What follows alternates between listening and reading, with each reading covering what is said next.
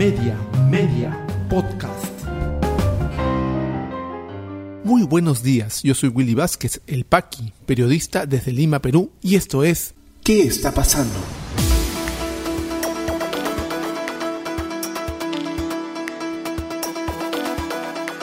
Estas son las noticias de hoy viernes 21 de enero de 2022. En su primera entrevista a un medio de comunicación, el presidente Pedro Castillo aseguró no conocer y haber citado a Carolín López y afirmó que no lee periódicos ni ve televisión. Daño causado por derrame de petróleo en Ventanilla es de 1.739.000 metros cuadrados. Ministro Guillén en la mira del Congreso presenta moción de interpelación con pliego de 74 preguntas. Vamos al desarrollo de las principales noticias aquí en ¿Qué está pasando?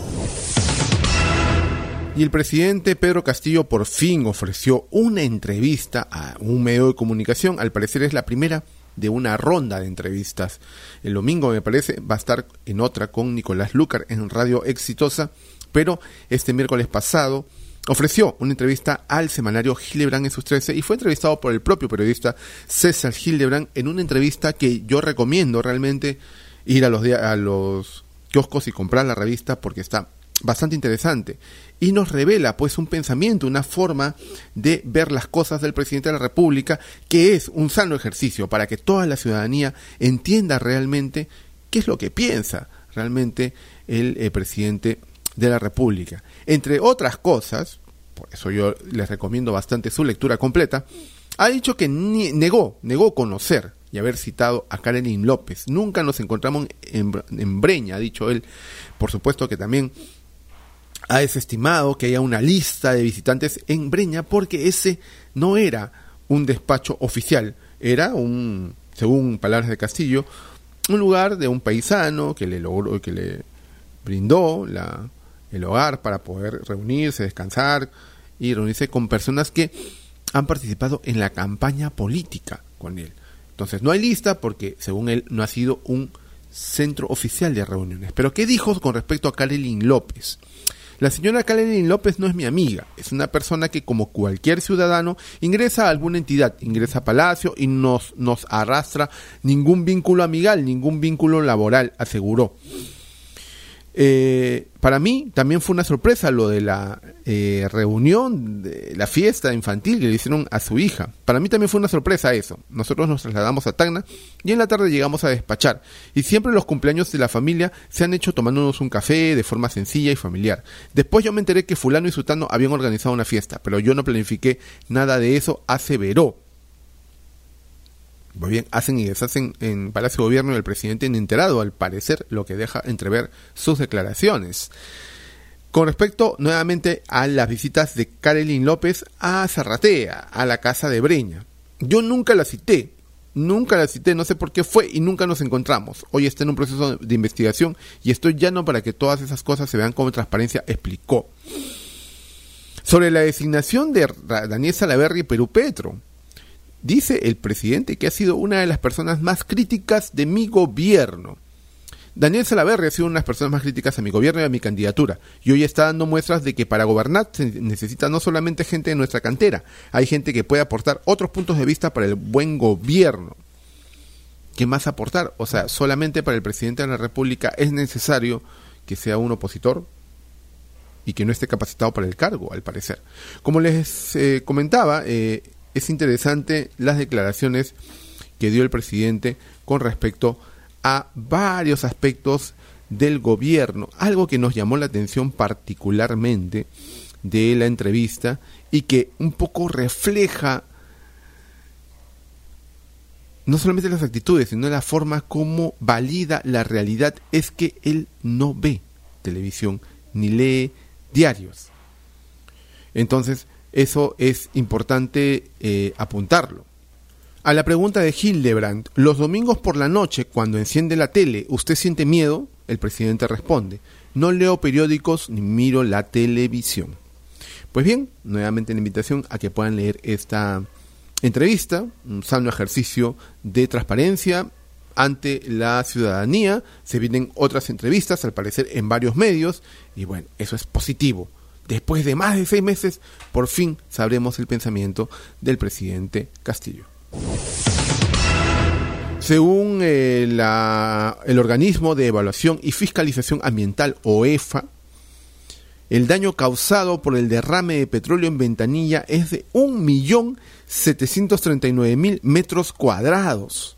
Es un gran sector, una gran porción del territorio de la costa, de la franja costera, que afecta pues muchas eh, especies marinas, eh, zonas protegidas, ha afectado directamente a pescadores artesanales que han dejado de percibir eh, sus ingresos diarios y que ha hecho la, la empresa les ha ofrecido canastas y el presidente de la República junto con algunos congresistas y la Premier salieron ayer a firmar un decreto que eh, comprendía el desastre mental como emergencia nacional y, y, parece que fueron solamente gestos, ¿no? Pero vamos al tema de la afectación.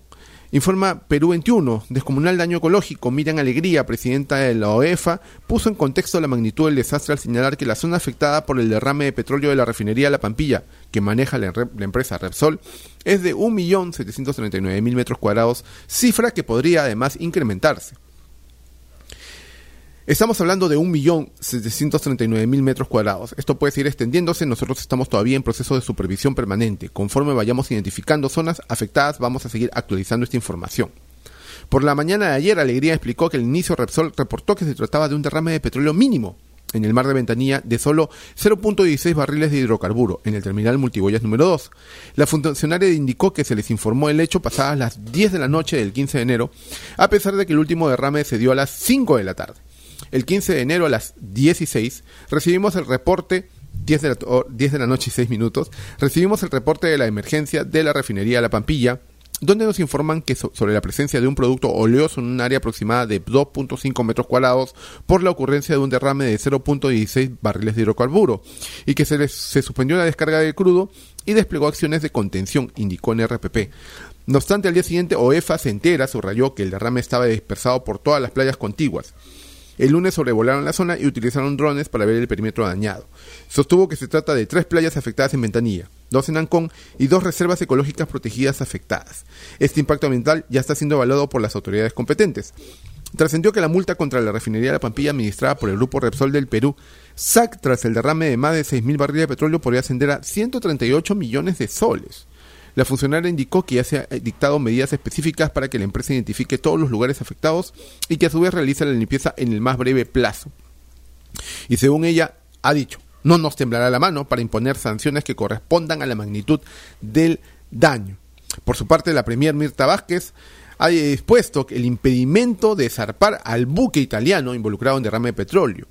Precisó también que se ha solicitado una carta fianza de 150 millones de soles si es que el buque de bandera extranjera desea abandonar la zona en la que se produjo el derrame de petróleo. Pues bien, ya van ser una semana del desastre ecológico y aún hay mucho voluntariado, por, por, supuesto, que quiere ayudar, pero no hay acciones concretas, porque también la ministra eh, eh, Mirta Vázquez ha dicho que al parecer Repsol no contaba con un plan de contingencia y todavía se está buscando empresas que se encarguen de la limpieza de todo este desastre. Por supuesto que aquí toca limpieza, remediación del daño y por supuesto indemnizaciones a todos los afectados.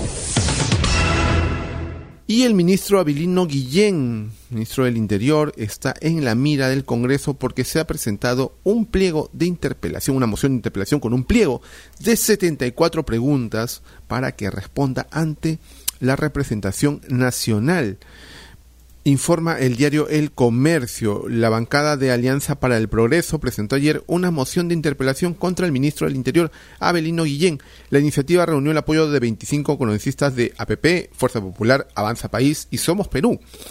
El pliego interpelatorio consta de 74 preguntas para que el titular del sector responda sobre el incremento de los índices de inseguridad ciudadana, acciones para reducir esta incidencia, la designación de prefectos vinculados a la Federación Nacional de Trabajadores en la Educación del Perú, FENATE, entre otros. Eduardo Salguana, vocero de APP y autor principal de esta moción, consideró que la situación en el Ministerio del Interior es complicada por falta de liderazgos. Dice Salguana, el gobierno no ha designado funcionarios idóneos que conozcan el tema. El ministro Guillén es un buen abogado, un destacado fiscal, pero no tiene la experiencia en una cartera tan complicada donde se necesitan liderazgos. Estrategias en seguridad ciudadana, opinó Salguana. Asimismo, consideró que si bien hay probidad en este caso, hay falta de experiencia y eso repercute en las políticas públicas. No hay una iniciativa, un plan algo articulado, coherente, integral, agregó. Añadió que es una oportunidad para que el ministro Guillén le explique al país qué está pasando, qué piensa hacer, la estrategia que tiene, a ver si tiene las ideas claras y precisas. Para eso es la interpelación, que es un debate democrático. Señaló también que esta medida no conduce necesariamente a hablar de recambio. Salguana indicó que solicitarán que el tema se incluya en la agenda del Pleno de hoy y pueda ser debatido en el siguiente, que sería luego de una semana de la representación. Pues bien, eh, al parecer el Congreso de la República vuelve al ataque, comenzando con la interpelación de varios ministros. Ha habido mucha, mucha énfasis y, y apoyo dentro de Fuerza Popular para la eh, moción de interpelación contra Guillén. Es un viejo enemigo de Fuerza Popular y del Fujimorismo, el fiscal, ex fiscal Abelino Guillén. Veamos cómo se desarrolla este tema. Hay otros ministros en la mira. Está el de Transportes, está el del Ministerio del Ambiente también, que está siendo llamado al Congreso de la República para que responda sobre el derrame de petróleo en Ventanilla. Una persona, por supuesto, como hemos visto, según su actuar, para nada preparada para el cargo en el Ministerio del Ambiente. Veamos cómo se desarrollan los hechos. Estamos ante un desastre ecológico en nuestras costas y bueno, también con problemas dentro del Ejecutivo y el Legislativo nuevamente. Ya regresamos con mucha más información aquí en ¿Qué está pasando? Este podcast llega a ti en colaboración con Espacio Libre. En Espacio Libre miramos por fuera de la coyuntura para abordar distintos ángulos de la información, más allá de lo que los medios presentan a diario. En Espacio Libre encontrarás informes, reportajes, investigación y más productos sobre política, derechos humanos, lucha contra la corrupción y periodismo social. Espacio Libre, periodismo independiente con contenido de valor. Visítanos en www.espaciolibre.pe y encuéntranos en redes sociales como Espacio Libre. Continuamos con mucha más información aquí en ¿Qué está pasando? ¿Qué está pasando en la economía? Derrame de petróleo afecta a más de 1.500 pescadores artesanales. Impacto real del desastre en la pesca y otras actividades que se realizan en la zona afectada recién se podrá conocer en unas semanas. Superintendencia de Banca y Seguros estima devolver depósitos de socios de Credicop Arequipa a fines de febrero tras su liquidación. Ente regulador estima que alrededor del 50% de los socios podrá recuperar el 100% de sus depósitos.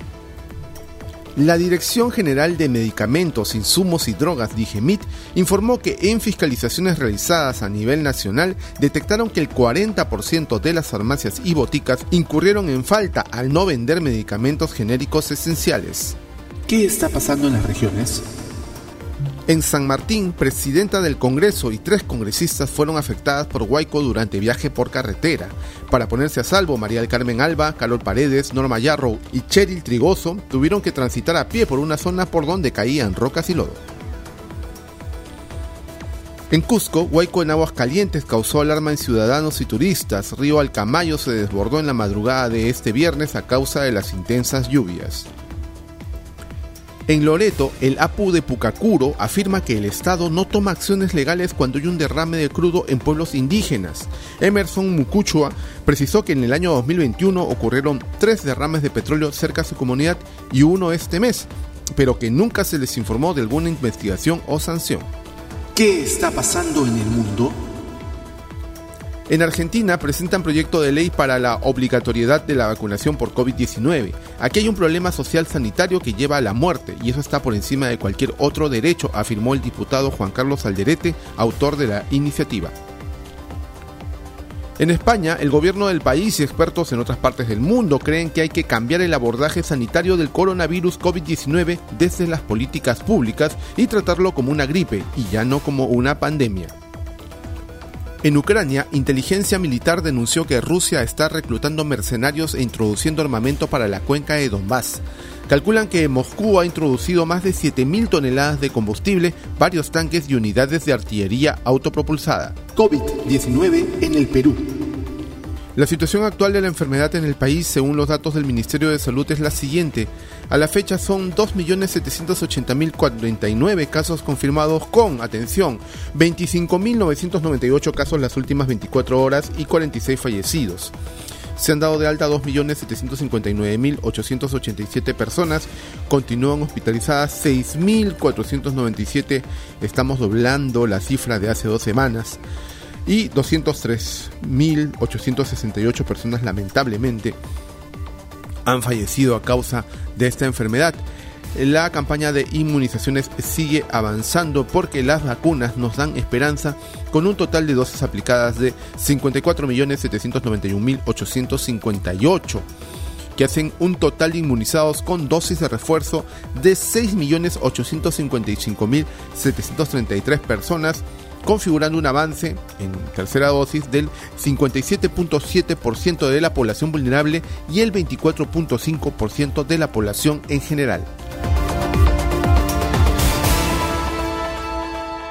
Si te interesó este podcast de noticias, recomiéndanos con tus contactos porque estaremos enviando este audio todos los días para que puedas tener una aproximación noticiosa a lo que está pasando en el país.